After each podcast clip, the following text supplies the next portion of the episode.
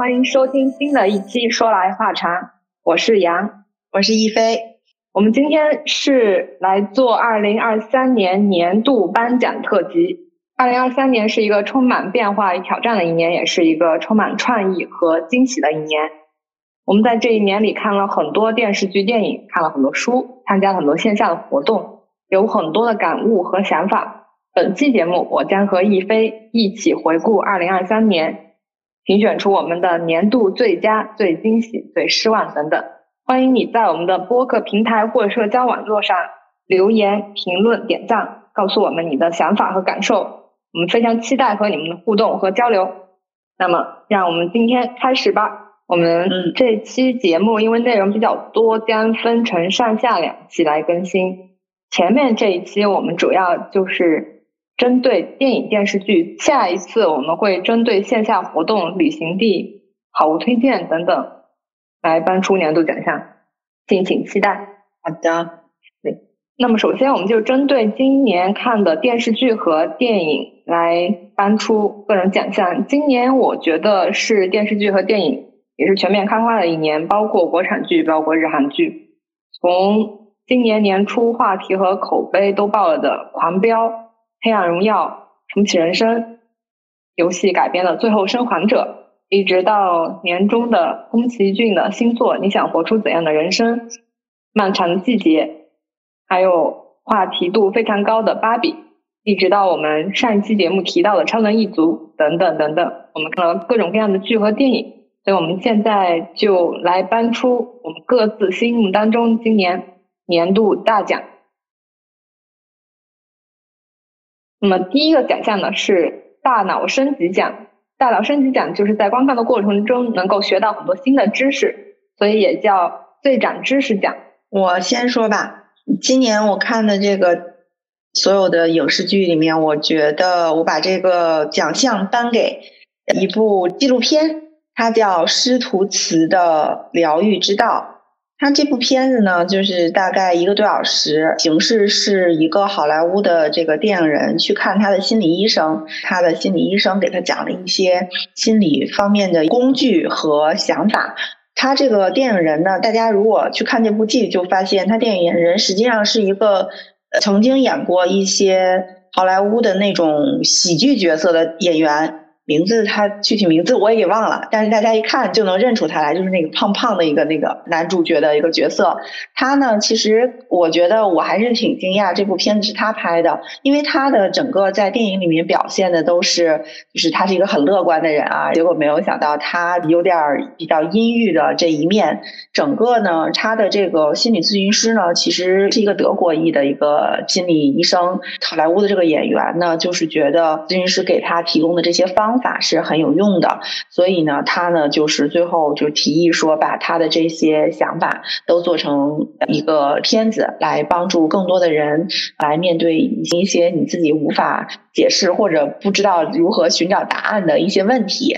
具体来讲呢，就是其实它大概意思就是分三个层面，我就简单讲一下啊。大概分三个层面，第一个呢是你要和你自己处理好这个你自己和自己的关系。具体呢其实很简单，也就是无非包括你日常生活中的运动啊、饮食啊、睡眠的关系。第二层呢，其实他说的是你要注意你和周围人的关系，你要和周围的人更多的建立联系，呃，让你整个人的状态以及生活。我的这种感受会体验会更好一些。第三个层面呢是更高层面的，也就是说和自己的潜意识的关系。那么这个心理医生呢，实际上是更多的去鼓励我们大家通过写作的方式去发现你自己的潜意识中的一些想法。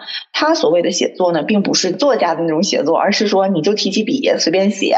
写什么都行，也不一定写日记，反正你想到什么就写什么。他说你这样的话，你会发现一些你平时发现不到的东西。这这个其实我也是这两年不不只是在这个纪录片里，别的书里和别的这个节目里也提到过的这种做法，我也有时候会尝试去写这个事情，我觉得还挺有意思的，大家可以尝试一下。其实具体的做法呢，就是你拿一支笔就随便写，脑子里想到什么写什么，你也不用过于的处理你自己的想法。比如说你每天就写十五分钟，或者是说规定一个，比如说我每天只写一页都可以，或者今天我就是什么都不想写也没有关系，只要是你养成这种习惯，你慢慢的就会发现你会适应这种形式，而。更多的去发现自己的一些想法，通过这种方式去梳理一下，觉得其实是挺有意思的一个方式的。把这部片子推荐给大家，我觉得他这个心理医生呢。和其他的普通的心理咨询，至少是我听说过大家的，或者是我自己亲身经历的心理医生，还是有点方法论上有一些不同的。就是我们普通人可能去和心理咨询咨询师聊或心理医生聊的时候，会比如说我遇到一个什么问题，我希望他能给我一个具体的答案或者具体的处理方法。那么一大部分的心理咨询师和心理医生是不会给你具体的方法的，他们可能只是会说倾听，然后过去肯定你的一些想法，或者只是启发式的一个句子。那么但是这个心理医生呢？它更多的是给你一些工具，让你去做，而不是说仅仅的是通过语句去引导你去如何想这个，也是挺有意思的一个方式。反正我挺推荐大家去看这部这个纪录片的。杨，你今年是是哪一部？好，我推荐就是比较长知识也比较好笑的一部，是也是一部纪录片或者叫真人秀吧，是叫《克拉克森的农场》。科森农场，如果你看过其他英国的，就是达人秀或者是什么的话，你可能认识这个主人翁，就是 Gemini，他三巨头嘛。他们之前的节目也非常火爆。这次他自己新开了一个农场真人秀，他自己其实在英国的郊区有大片的农场，但他之前的话都是委托给别人，别人帮他管理，赚了钱就给他收入嘛。他是这样一个模式。从一九年开始，他自己亲自去种这片地。就是他想象的，他觉得非常简单，风景又好，他自己去种，结果就遭遇了滑铁卢。就是你能看到百万富翁开着他特别巨大的一个兰博基尼的拖拉机，在田间地头灰头土脸就耕作，辛辛苦苦耕作了一年。但是他有一个顾问就会提醒他，就是你现在这个时期，如果你不种什么麦子，或者你你赶紧种什么的话，雨季马上就来了，那么你可能就收不到这个麦子了。有一个顾问会提醒他，你该做什么什么了，你得注意什么什么。他已经尽量的做了，但是他还是遭遇了，首先是特别糟糕的天气，就连续下了很长时间的雨，就导致他本来应该去种地的时候，那个就是时期就错过了。后来又遭遇了就是疫情嘛，后面。所以他疫情时候苦苦，那他疫情的时候他还接着拍吗？接着拍，接着拍。你地还得种呀，你该做什么你还得做呀，你不能说我就什么也不做了就躺平。他是真的从零开始自己去学，就是包括他是整个都是机械农业嘛，现代化农业，跟我们这种小农种植不一样。从你要购买什么农用机械开始，得自己去买，买了之后。你得自己挂在拖拉机或者挂在什么机器上，你得自己去用。这些他是从头学起，我觉得学到了很多农业方面的知识。哎，那我想知道一下，他们里面就是有，比如说所谓的农场帮手或者什么的吗？他会偶尔会雇一两个人，因为他说实话就不会嘛，他不会。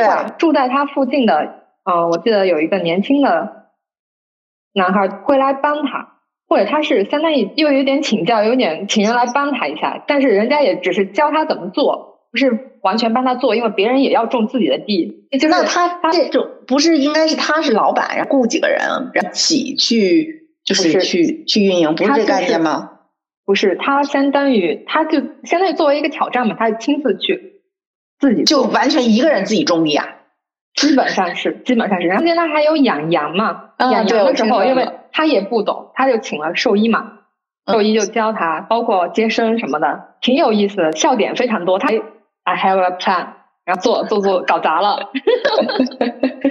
我是他每次虽然其实遇到很多困难，结局没有那么好，但是他整个人挺乐观。而且有钱嘛，他也不不是太担心。对，不是，我一直听说过这个剧，然后但是我没看。然后前一阵子去了趟英国嘛，我当时在做那个攻略的时候，我看有的人还写说他们可能是很喜欢这部剧吧，可能是当地的留学生之类的，他们还专门去了这个克拉克森的农场，说可以进去看。然后他们说好像大概意思就是破破烂烂。是是，现在应该是第三季吧？第三季的末尾，他自己开一个餐厅，其实是不允许他开的，就是他没有这个执照，是吗？他申请了，然后不给他批，他给那个镇子吧，应该是什么委员会提交申请，然后就被否了。他要达到什么什么条件才才可以开？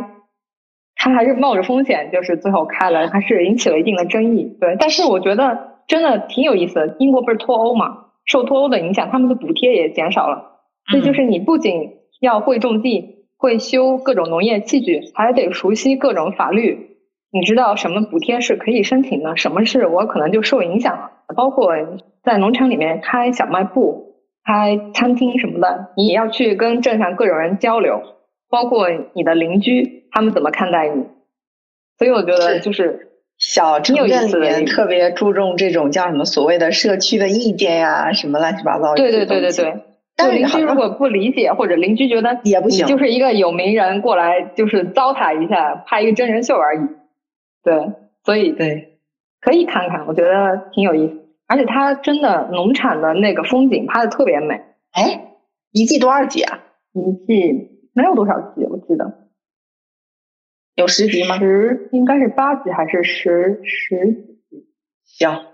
那我下回看看那，我一直听说这个剧，我一直其实没有真的看过，很早就听说过有人推荐这个剧。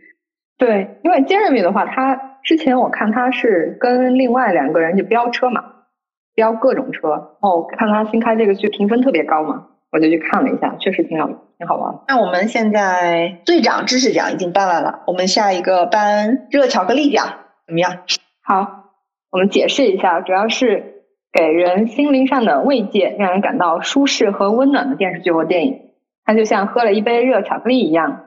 我热巧克力奖颁给的是《生无可恋的奥托》这部剧。实际上，我不知道你有没有听说过一本书，叫《一个叫欧欧文的男人决定去死》。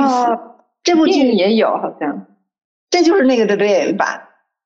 哦。只不过他翻译过来，我不知道为什么就变成了生无可恋的奥托。他其实是那个汤姆汉克斯演的，一开始还是有一些哀伤的，讲的是这个奥托的这个老人呢，他自己住在一个社区里面呢，他呢就是生活比较沮丧，他就一直都特别想就去自杀。那结果旁边搬来了一个新的家庭，这家庭就是有爸爸妈妈，然后孩子，他呢就是在帮助这个。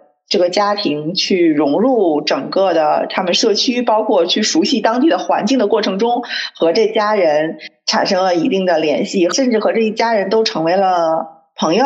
他和这个家庭整个之间的产生了一些一系列小故事啊，比如说一开始就是他刚要上吊，旁边那个那个家庭的是那个妈妈吧，就咣咣咣过来敲他的门，因为邻居嘛，哎呀，你看我们家这个炉子。坏了，你过去给我修一下，就哎特别不情愿，我过去给他修炉子。一开始他觉得他们家很烦，但是后来又觉得说两两家人就是还蛮好，他们家人也把这个奥托当成自己家庭的一份子，非常非常的温暖。因为它里面其实也没有过多的什么爱情啊或者乱七八糟这些东西，都是一些日常生活中的一些剧情。但是人与人之间的这种温暖，我觉得就是还挺暖人心的。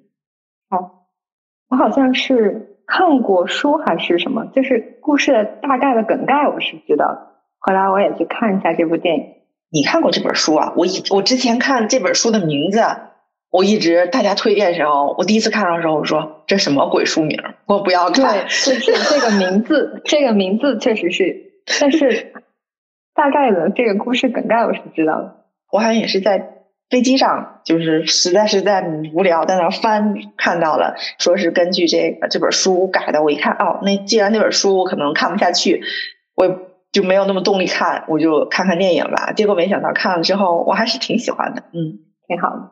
那我的热巧克力奖颁给今年年初的日剧《重启人生》，然后我在豆瓣的评论留的是这个冬天最温暖的剧，虽然这个。冬天说的是今年年初的时候的冬天，我觉得整个剧，当然我们以下我们所有的颁奖都涉及剧透，所以请大家如果没有看过或者你讨厌剧透的话，可以先退出，看完以后再来听我们这个节目。我首先讲一下，就是重启人生，它其实是女主角她在三十岁那天就突然死掉了，她转身的时候告诉他，你转世可能成为危地马拉的大食蚁兽，如果你不想成为的话，你也可以再活一次。所以他为了不成为危地马拉大食蚁兽，他就又重启了自己的人生，从出生开始又过了一次，结果他又死了。所以他就是为了转世变得更好，变成人，所以他就不断的积阴德的一个这个设定。但是最后，其实他整个故事是为了去挽救他两个好朋友，他重启人生后经历各种各样的这个不同的职业嘛。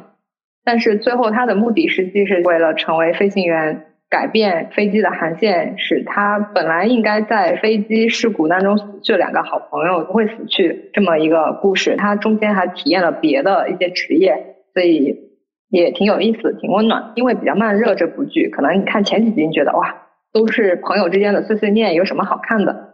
但是慢慢的，你进入这个对这个剧情进入这个设定以后，你就觉得啊。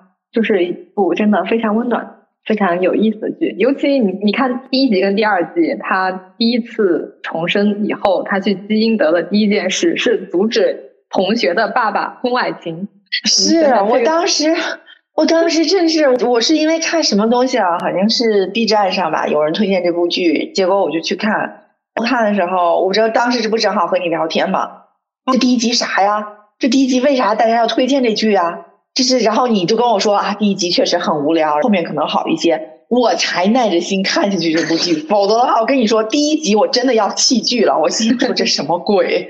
因为就是你说，就是重生或者转世这种剧，你，各个国家其实很多年以以来一直都有，都没有什么新鲜的。包括国内特别有名的古装剧什么的，但是这部跟其他这些剧有个特别大的不同，就是主角没有开启金手指。转世以后就所向披靡，呃，到达人生的巅峰，这种这种是没有的。它也没有什么跌宕起伏的剧情，整个剧情真的就是体验不同的人生，而且就是因为他的这个编剧是笨蛋节奏嘛，他的风格就是这样，碎碎念，很温情，但是他观察的一些点非常的细节，非常的就是接地气。你喜欢他这个风格的话，就就可能会很喜欢。但是你要适应不了这个节奏的话，你就会觉得哇，这什么？虽然我后来反正也是叫什么，就是自己自己砸自己的脚。我这里面也想搬这个重启人生，但是我搬的是奇思妙想。我其实确实是一一口气，大概在几天之内就把这个剧刷完了。就是我在熬过前一两集之后，刷的挺快的嘛。你记得我没跟几天，我就跟你说我刷完了。确实是我赞同你说的那个。就是他的这个重启人生和咱们看到的传统的所谓的穿越呀，或者是重启人生的这种剧的感受和这个细节以及情节的设定是非常的新颖的，所以我给他颁的是奇思妙想。但是他这个确实有时候前面有一点怎么说，就是非常的一致。我觉得他没有那么大的跌宕起伏，没有没有完全没有，也没有反转。对，我就在想，如果我真的自己再活一遍的话，我会前面就是完全一样的吗？我要这么一样的吗？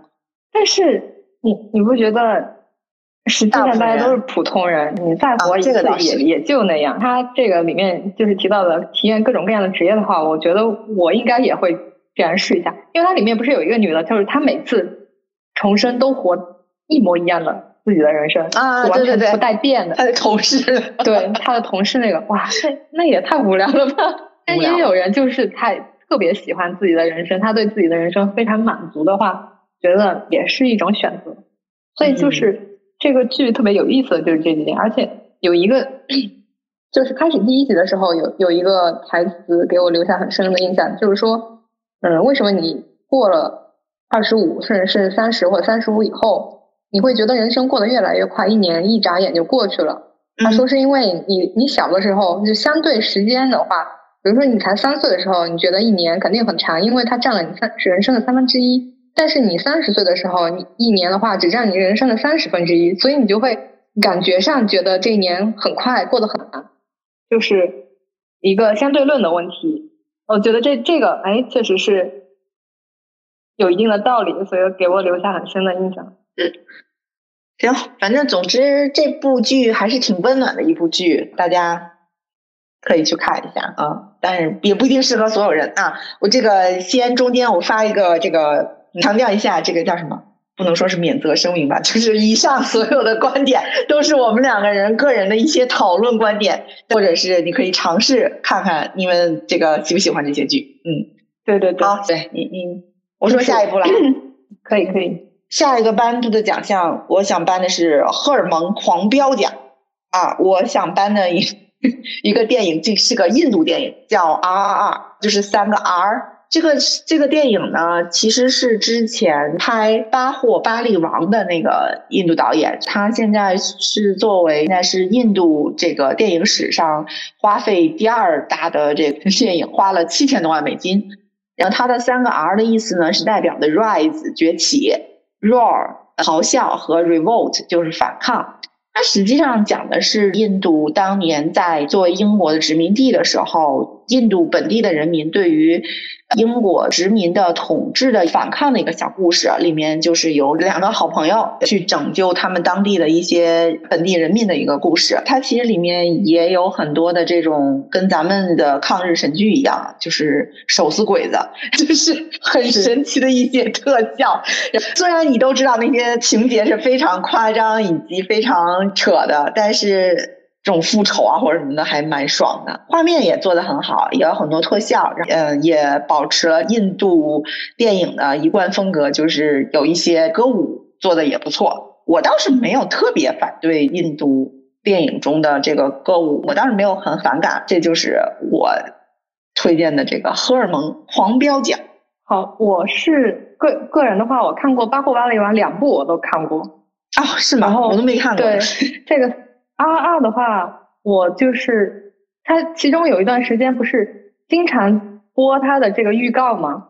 就建议推荐大家先去看一下预告，很长，我记得它这个预告是吗？刚才一飞提到的几个，包括特效，包括什么的话，都包含在这个预告里。哦，是吗？我都不知道，我没看过它预告，我只是单纯的当时找电影的时候，哎，看到印度出了一个新电影，做的就至少海报上看，给我看着还行。然后就去看了，因为他这个预告也很夸张了，有一个穿穿越一个火海还是什么的啊！对对对对对，俩人简直了，飞人那种，对对对，就那种就不符合任何物理的原理。我 老公特别喜欢这种夸张的印度电影，他去电影院看的这部电影。这部电影，这部我记得我记得很长吧？这部电影。对，啊，你们当时没你没和你老公一起看。我没去，他自己去了。他特别喜欢，他《巴霍巴利王》也是他安利我看的。他特巴霍巴利王好像也是很精美的那种，是吧？很很繁复。我看他们说的评影评，我当时一直想着说我什么时候看，但是我你这么提醒了，我回来也去看看。你觉得《巴霍巴利王》你推荐吗？我觉得第一部比较好看。啊，那我回去也去看。他也有点，也是有点复仇，也也是有一定的就是武打的戏份，呃，也有歌舞。那里面呢，就是女性角色也非常美，我觉得可以一看。行，好的，那这就是我们的荷尔蒙狂飙奖。下一步我们颁发是视觉盛宴奖。好，还是我先说了啊。好，我的这个视觉盛宴奖颁给今年的《封神》。我没有想到我会颁给一部，说实话，没有想到会颁给颁给一部国产电影。虽然我这样说话非常的这个。立场不太正确，但是我 确实是没有想到。哎，你看过这《封神》吗？我还没看，因为我不能第一时间在电影院看嘛，我只能等出了资源可以看。我打算就是在我想看的清单里面，但是还没来得及。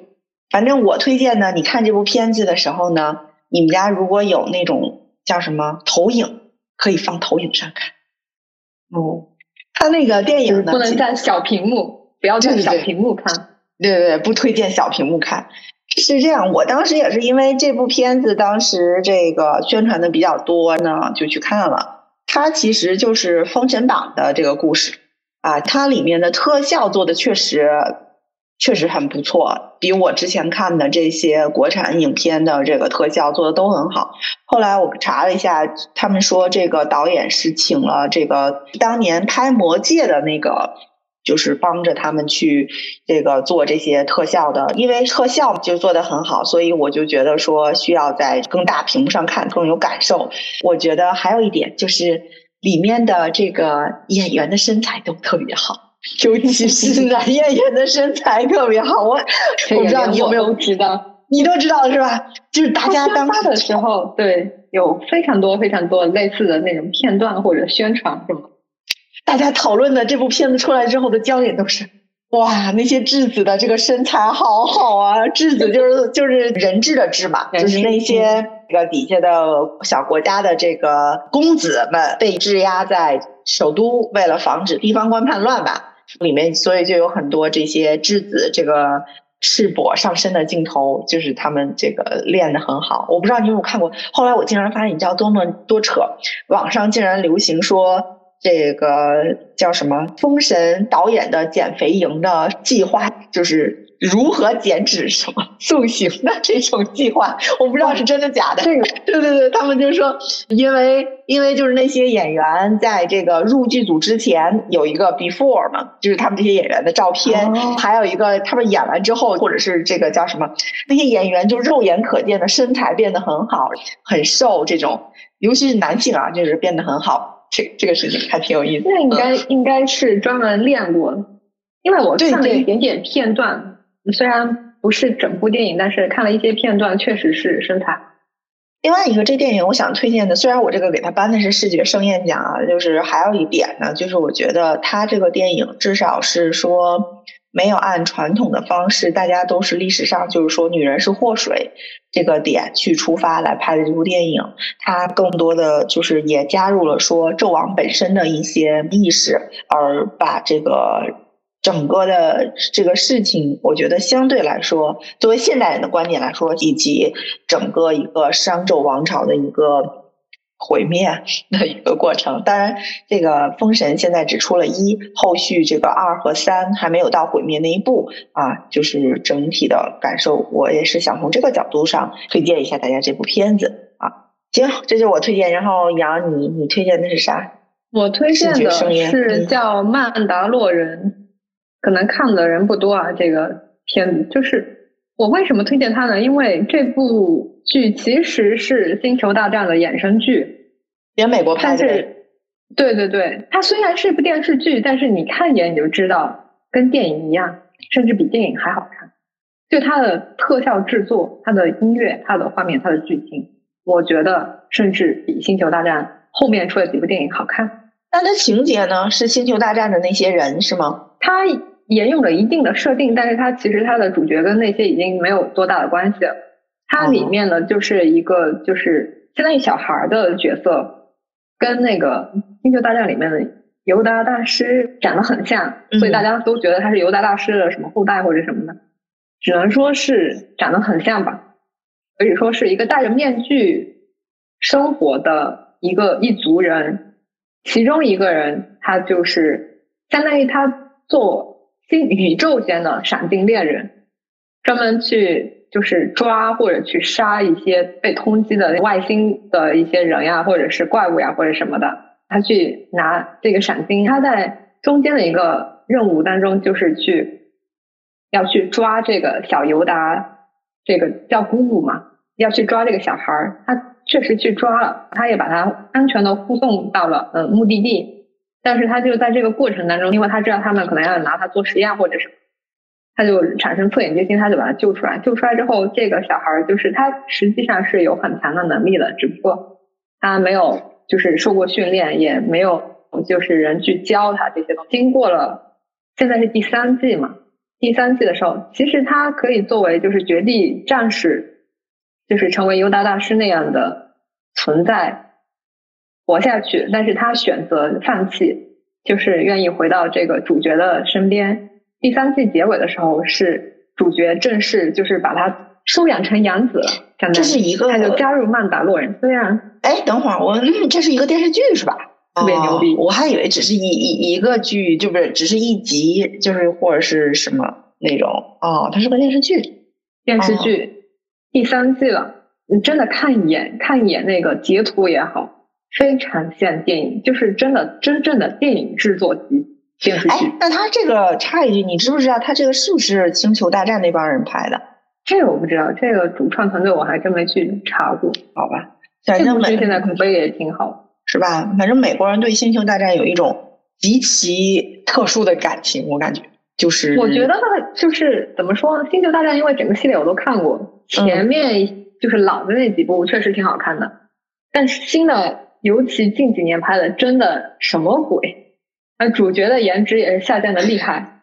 我觉得他们就是很多，我看过，我没有真正看过《星球大战》，我看的是那个，就是类似那种衍生或者什么圣诞圣诞特辑的那种，因为我本身对它的剧情并没有特别的了解，就大概知道，在衍生的那个剧的时候，我就觉得有点无厘头，对我来说啊，可能我觉得他们可能也是一种商业模式的一种运作，因为你知道美国这种好莱坞这种片子，他们现在更多的就是喜欢拍这种大片儿、系列片儿、英雄片儿这种，才能挣到更多的商业价值，圈粉儿嘛。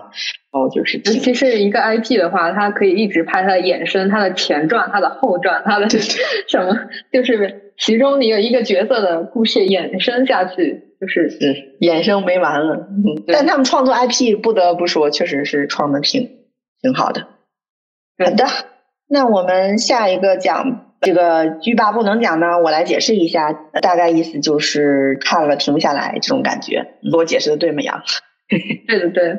我这部单给的呢叫《Beef 怒呛人生》啊，这部片子呢，我当时确实也是刷的挺快的，就没几天就刷完了。它是一个电视剧，是我朋友当时非得强烈摁头推荐我的。他说他有一天，当时好像是大结局吧，他说他看到凌晨三点，一定跟我说你一定要去看这部剧啊！我一想说，因为他和我关系非常好，我想说行，我也去看，为了给个面，为了和他有共同语言，我去看，我就看了那部剧。这部剧呢，说实话就是讲了两个在美国生活的亚裔，其实发生的是一件小事儿，也就是说他们开车，他们好像是人物设定是在这个。我感觉是可能是洛杉矶那一带，因为大家的衣服穿的是比较少的，暖和的地方。他们两个就是在一条路上路怒，说说白了就是路怒。停车场那个女的别了一下这个男的的车，两个人就吵起来了。因为他的那个剧就会从每一个人视角上讲他们当天发生了什么事情，以及他们的生活状况是什么样的。其实你可以某种程度上共情他们为什么在那种情况下产生了这么大的怨恨，感觉上就因为这点小事，两个人就感觉就过不去了。就后边一系列的，就是你报复我，我报复你，甚至后来都有点都有点夸张。包括这个女主去勾引这个男主的弟弟，她发现那个是男主的弟弟，就 create 了一个假账号在社交媒体上去勾引他弟弟什么这些东西，你就会觉得啊，怎么会这么小的事情引发了这些东西？但是同时你要看到他们生活中发生的其他的事情时候，你又觉得确实。人性是蛮孤独的，你也可以理解他们有的一些的行为吧。虽然就是最后不能说是算解决了吧，算是这件事情算是和平了啊，但是也揭露出来两个人的这种哀伤。他的主角呢是那个 Amy 黄，她现在是美国当红的这个脱口秀女演员。那个另外一个主角是呃那个韩义叫什么？僵尸那部剧叫什么？以前特别火的《行尸走肉》。哎，对，《行尸走肉》里面的那个亚裔的男演员叫 Allen，里面有几对 couple，他是其中一个那个亚裔的那个韩裔的那个演员，是他演的。女主是这个 Amy 黄，那个 Amy 他们在那部剧里面也有一个亚裔的老公，表现了婚姻生活中的一些他们两个人的互动啊。很多人都说，呃，因为 Amy 黄后来这不是今年还是去年不是也离婚了吗？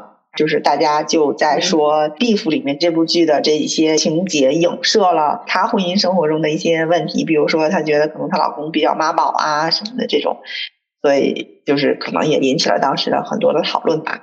反正我觉得总体来说还是从一个独特的角度来描述了大家在生活中遇呃的这些不易吧。给我的启发就是很多事情更看开一点，虽然这个话。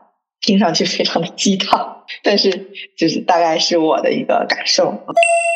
更正一下，杨刚才说我那个应该是不叫 Amy 黄，因为我太进入剧情了，她应该叫黄阿丽。Sorry，这个黄阿丽现在是美国很很流行的一个脱口秀演员。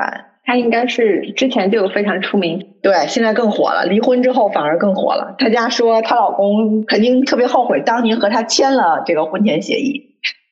啊，他们说他离婚的原因很可能就是跟剧里说的差不多。包括他自己可能脱口秀上也也有透露过，就是对对对，她既既要做一个成功女性，又要做妈妈。对她，她她老公家据说好像也是比较传统。当年她结婚的时候，逼她签这个婚前协议吧。杨，你的那个欲罢不能讲，颁给谁？嗯，颁给一部动画电影《蓝颜武士》，是我最近才新看的一部电影。它是可以说是一个终极的缝合怪。它是华裔导演，华裔导演导的一部电影。但是它整个背景，包括它的主角都是日本，而且是江户时期。缝合怪，你指的什么意思？不好意思，插一句，就是它是很多个要素拼合在一起的，它不是纯粹的，比如说日本武士电影，它也不是纯粹的欧美电影，但是它又台词是英语的，你知道吗？它的整个背景、整个故事都是江户时期的日本，是讲武士的。但是它的所有对白都是英语的，他又是一个华裔导演导导的。他的主角，他虽然是武士，但是他其实是个女性。他整个故事都是女性角色为主，女武士的故事，而且他是一个混血儿。我第一次知道有女武士啊！我天呐。对，而且她是个混血儿。她的故事背景是相当于在江户时期有四个。欧美的白人进入日本，通过贩卖鸦片、贩卖武器等等，嗯，获得了这个名利。他们在日本就是相当于无恶不作吧，嗯嗯，好不好？在一个机缘巧合之下，生下了就是我们的故事主角，他的眼睛是蓝色的，所以他叫蓝眼武士啊，这个原因。对，而且在那个时代，因为其他都是日本。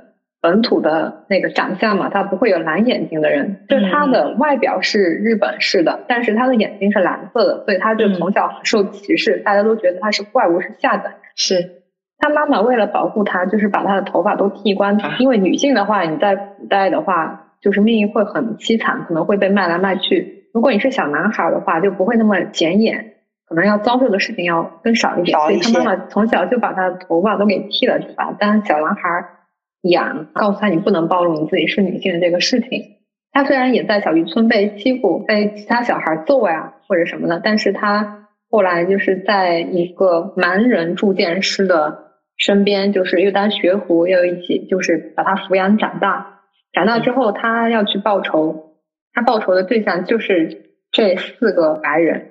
主要的故事梗概就是一个这样，但是它情节非常抓人，因为它一共只有八集。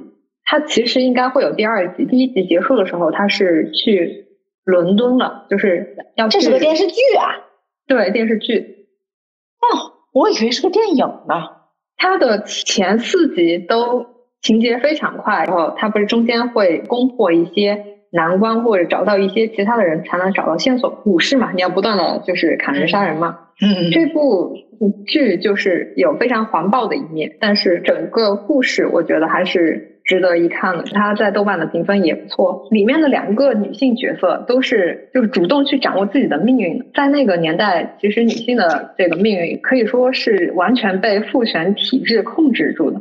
但是这两个女性就突破了这个限制。好的，那我们下面一个奖是最大可不必奖。哦，啊，这个这个纯属我们的个人偏好啊，大家轻喷。大家轻喷，大家轻喷。对于我来说，我是颁给了《Bullet Train》子弹列车这部剧，是布拉格比特主演的一部剧，当时还是挺火的，推荐的口碑非常好，所以我才去看的这部剧。它实际上是改编自这个日本的一个悬疑小说，叫做《瓢虫》。我当然我也不太嗯不太知道这个日本的悬疑小说，因为我不太看日本的文学作品。它这个剧情其实不复杂，就是说几个杀手接到了一个任务，呢任务把他们引到了一个高铁上，他们问了这为了完成任务，大家就在那黑吃黑无厘头的一些事情吧。可能是我对这种纯插科打诨，类似这种某种程度它有点像泰囧的那种感觉的一个剧，对于我来说，不是那么的怎么说吸引。当然，你说如果是纯粹就是放松一下，这个看一下还可以。但是我是觉得，对于我来说，它在我心目中的评分以及我在看到大家给它的评分不是很匹配，这一类的电影不是很适合我。这就是我的一个最大可不必的这样的片子。呀，你呢？好，我也讲一部吧，就是《神探伽利略》系列。今年新出的电影《沉默的巡游》啊，应该是去年的，但是我今年看了。去年他在电影院放映的时候，我曾经犹豫我要不要去看，幸亏我没有去。我今年就是出了资源以后，我看了之后觉得太难看了，真的太难看了。因为如果你对《神探伽利略》这个系列比较喜欢，因为它有两部电视剧，还有几部电影，像之前的《X 嫌疑人的现身》，就是被韩国和中国都。翻拍，对，就是它基本都是东野圭吾的这个小说的改编，但是《神探伽利略》这个系列因为比较出名，而且它当时第一部电视剧就是收视率跟口碑都还不错。它中间曾经换过女主角，在最新的这部电影里面，就是最最初的这个女主角柴崎幸演的这个内海薰已经回来了，所以就是最初的这些演员都凑齐在一起。按理说应该是比较好看的，就大家的，就是磕的 CP 有回来的那种感觉。结果你带着特别高的期待值去看的，发现推理不成推理，情节又非常稀散，时间那么长，就一点都不好看。哦，就是我觉得神探情节不好是吧？就是你神探伽利略系列，像它第一季的话，虽然它推理也不算特别出彩吧，但是就是还是有一个悬疑，你会去期待说。它是通过什么化学或者物理的一个原理去完成了这个案子，但是这部就是它的这个就最大的这个推理的 trick 也没有意思，推理又很弱，而且感觉就是一开始神探伽利略这个主角这个教授他本来应该是一个不近人情，就是不理解你们凡人的这些情感，然后他就是一个很冷酷，他就只喜欢试验的这么一个。比较 nerd 的一个角色，结果他的新的这部，他有，但是他中间也电视剧，包括新的电影，逐渐逐渐有一些铺陈，就是他逐渐就是能够理解普通人的情感，或者能够做出温情的一些举动，但是这部已经完全没有他一开始角色设定的那那种东西，有一种完全被祛魅的那种感觉。就是角色也不吸引我，剧情也不行，什么都不行。对，所以我觉得 干啥啥大可不必，真的大可不必。哎，但是我搬出了今年的最大可不必奖。啊，那我们下一个奖是，呃，刚才我已经提了，这个重启人生是我的这个奇思妙想奖，所以我也就不重复了啊。那个杨，来，你说你的奇思妙想是什么？好，我的奇思妙想奖还是要颁给最近我看也是。美国的一部动画电影《拾荒者游戏》，它是讲一艘星际货运飞船受难后，他们坠落在一个陌生的星球上面。那么，这个飞船上的其中几个工作人员就存活了下来。虽然他们被甩在了不同的地方，就是同一个星球的，存活下来的应该是四个人。哦，他们就各自处在不同的地方，各自可能有不同的装备。要存活下去才有机会，就是被解救，或者是能够回到原来的那个就是货运飞船上面拿到补给或者什么的。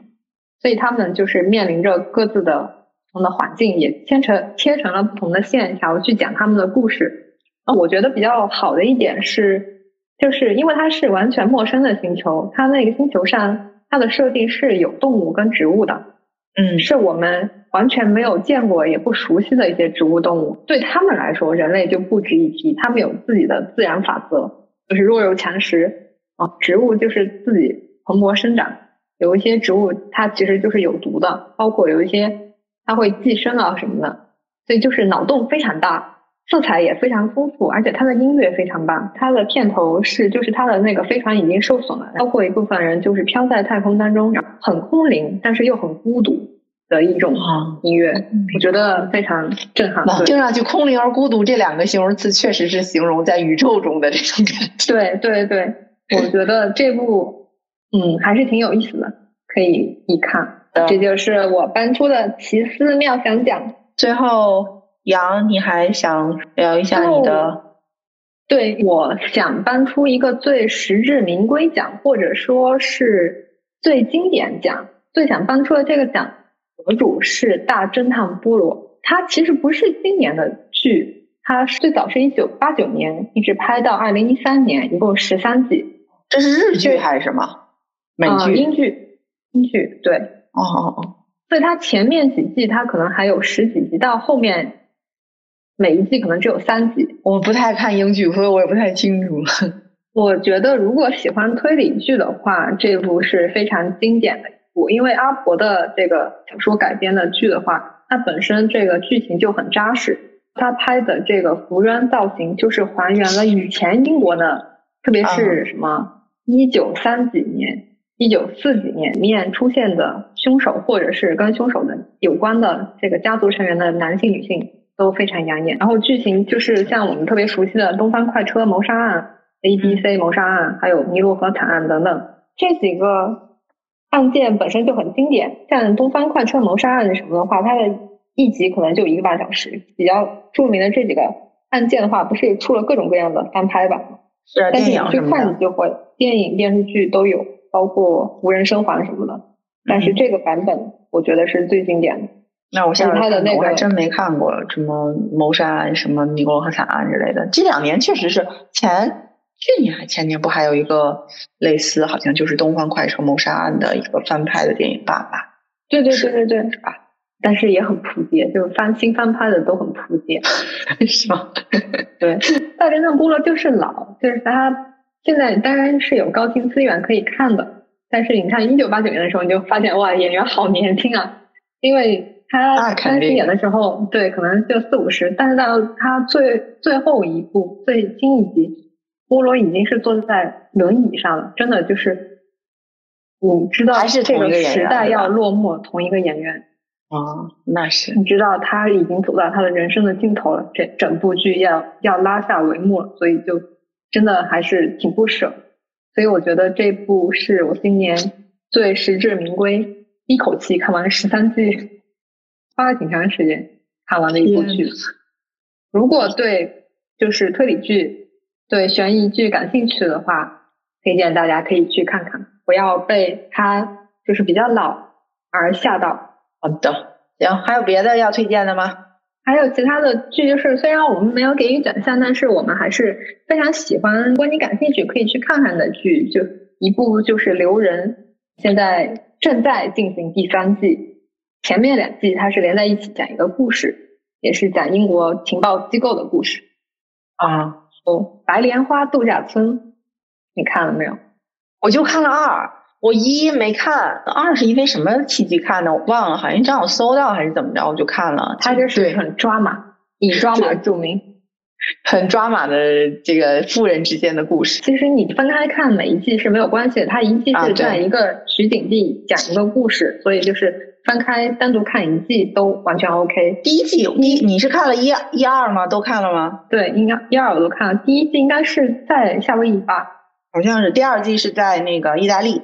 还是西西里吧，对对对对，西西里，反正是一个岛，就是风景非常美，一般都是海岛度假的，都是度假村，都是。我不知道第一季里面是描写的富人，应该也是描写的富人，也是富人，对，也是富人。第二季也是描写的富人，反正就是人性啊，什么乱七八糟这些东西都在里面。对对对，我也看到这个消息了，说第三季要去泰国，是因为好像泰国给他免税。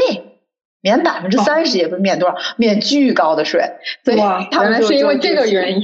对对对，因为其实我有一次忘了听了一个什么播客还是什么节目之类的，他们就说这个影视剧是为什么有一段时间大家都疯狂的在某一某个地方去拍戏，他们就是相当于想把你这个东西怎么说产权呀，或者是什么这些东西留在当地，因为你你你这样的话，你为了免税的话，你就必须在当地成立当地的这个。就实体的真的公司嘛，相当于你至少你一部分钱你可以拦截在那里啊，而且你你作为就是国家的一一种宣传嘛，也是自然的，就是作为一种宣传的，就是广大型广告宣传片。说到这个，我呃说想到一个特别不能说八卦的点吧，就是哎，这个这酒店，我就去查他这个酒店到底在哪儿啊？是哪一家呀？什么的。结果一查，哦，好贵，好贵啊！他们据说第一部的夏威夷也很贵，第二部他的那个酒店，我记得查到的人民币是一万到两万一晚上。哇，漂亮是真漂亮。但是你不觉得它就很符合它的剧里面的设定吗？对对对，都是非常有钱的。是的，是的，你看它的房间什么的也确实是哦。还有很有意思的点就是。它里面不是有一些传统家庭的这个，比如说什么父子关系过去的、夫妻关系过去的，还有就是两对儿 couple 过去的这种所谓的朋友关系过去度假的这这一撮人吧。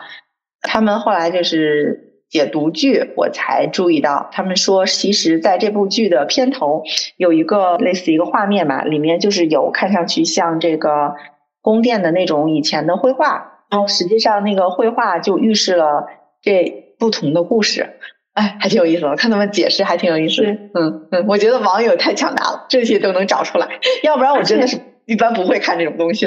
而且你不觉得他那个主题曲非常洗脑吗？